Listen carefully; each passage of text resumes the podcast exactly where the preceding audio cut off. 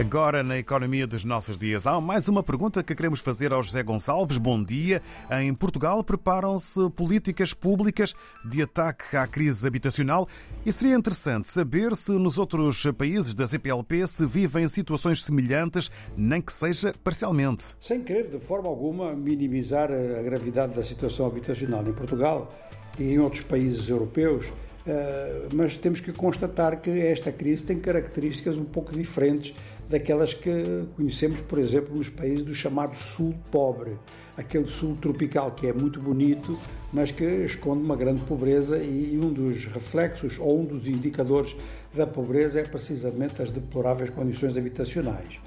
Em Portugal, nós temos uma economia eh, que eh, passou por um, salto muito grande com a ajuda do turismo.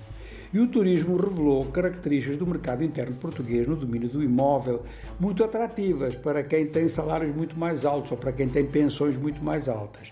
E aí disparou uma crise que depois eh, teve outros fatores, mas esse, esse elemento até eh, passou a constituir um elemento de discussão internacional. Por exemplo, o Canadá não permite que não residentes comprem imóveis porque receia justamente que esses, esses não residentes simplesmente uh, usem os imóveis para especulação e façam subir o preço. Provoca uma espécie de inflação dos arrendamentos ou dos custos de aquisição de imóveis. Portugal passa por essa situação, a cidade de Lisboa passa a ser, ou passou a ser, uma das cidades mais caras da Europa em matéria de arrendamentos, o que é o contrário do que acontecia ainda há pouco tempo. Isto foi provocado por um grande salto da economia portuguesa e todas as economias, se a gente tomar cuidado, elas têm as chamadas externalidades, ou seja, que elementos positivos à partida podem ter efeitos secundários, efeitos colaterais que são eh, negativos. Isto acontece em vários países e os países do hemisfério norte têm meios, de, em, em, termos de capitais, e meios técnicos, em termos de, de, empresas em grande número, para enfrentar este problema, digamos que no curto prazo, se houver vontade política para isso.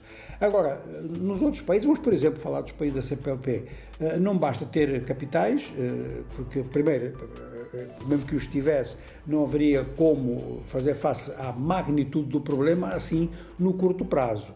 Bom, o Brasil tem capitais, tem empresas, mas tem pela frente uma situação de, enfim, de uma extensão tal que fazer frente no curto prazo é, é, é ilusório. Ou seja, que com as promessas que vêm sendo feitas há meio século, o assunto estaria resolvido.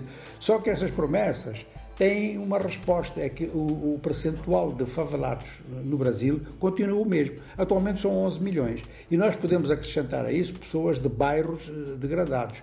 O Brasil tem um déficit monumental de casas, oficialmente anda à volta de 15 milhões.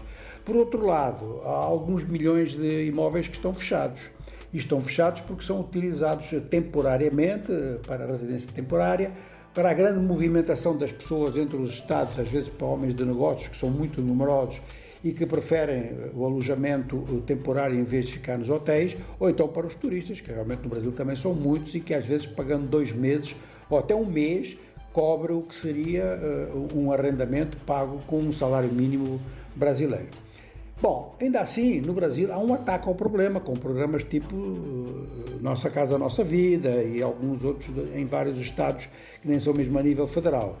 Mas nos países africanos, e vamos sobretudo falar dos países africanos uh, uh, continentais, portanto a Guiné-Bissau, Angola e Moçambique, praticamente não há política habitacional. E, por exemplo, em Angola, num dado momento, quando foi o boom do petróleo, assistiu-se à construção das famosas centralidades, mas isso muito longe de resolver o problema, voltava, voltava até para a classe média, muito longe de resolver o problema eh, da grande massa habitacional, por exemplo, em Luanda. E o próprio Instituto Nacional de Estatística já há vários anos que assinalou que cerca de 90% dos angolanos vivem em condições, eh, vivem, portanto, habitam em condições deploráveis.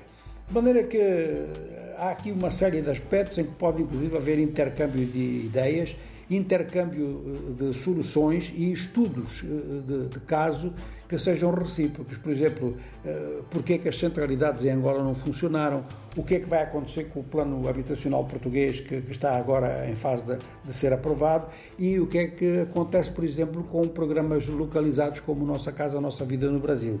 Isto é muito importante. As pessoas viverem corretamente dá, primeiro, bem-estar às pessoas e, por outro lado, traduz exatamente como é que a economia está. É mais um elemento junto com o mercado de trabalho.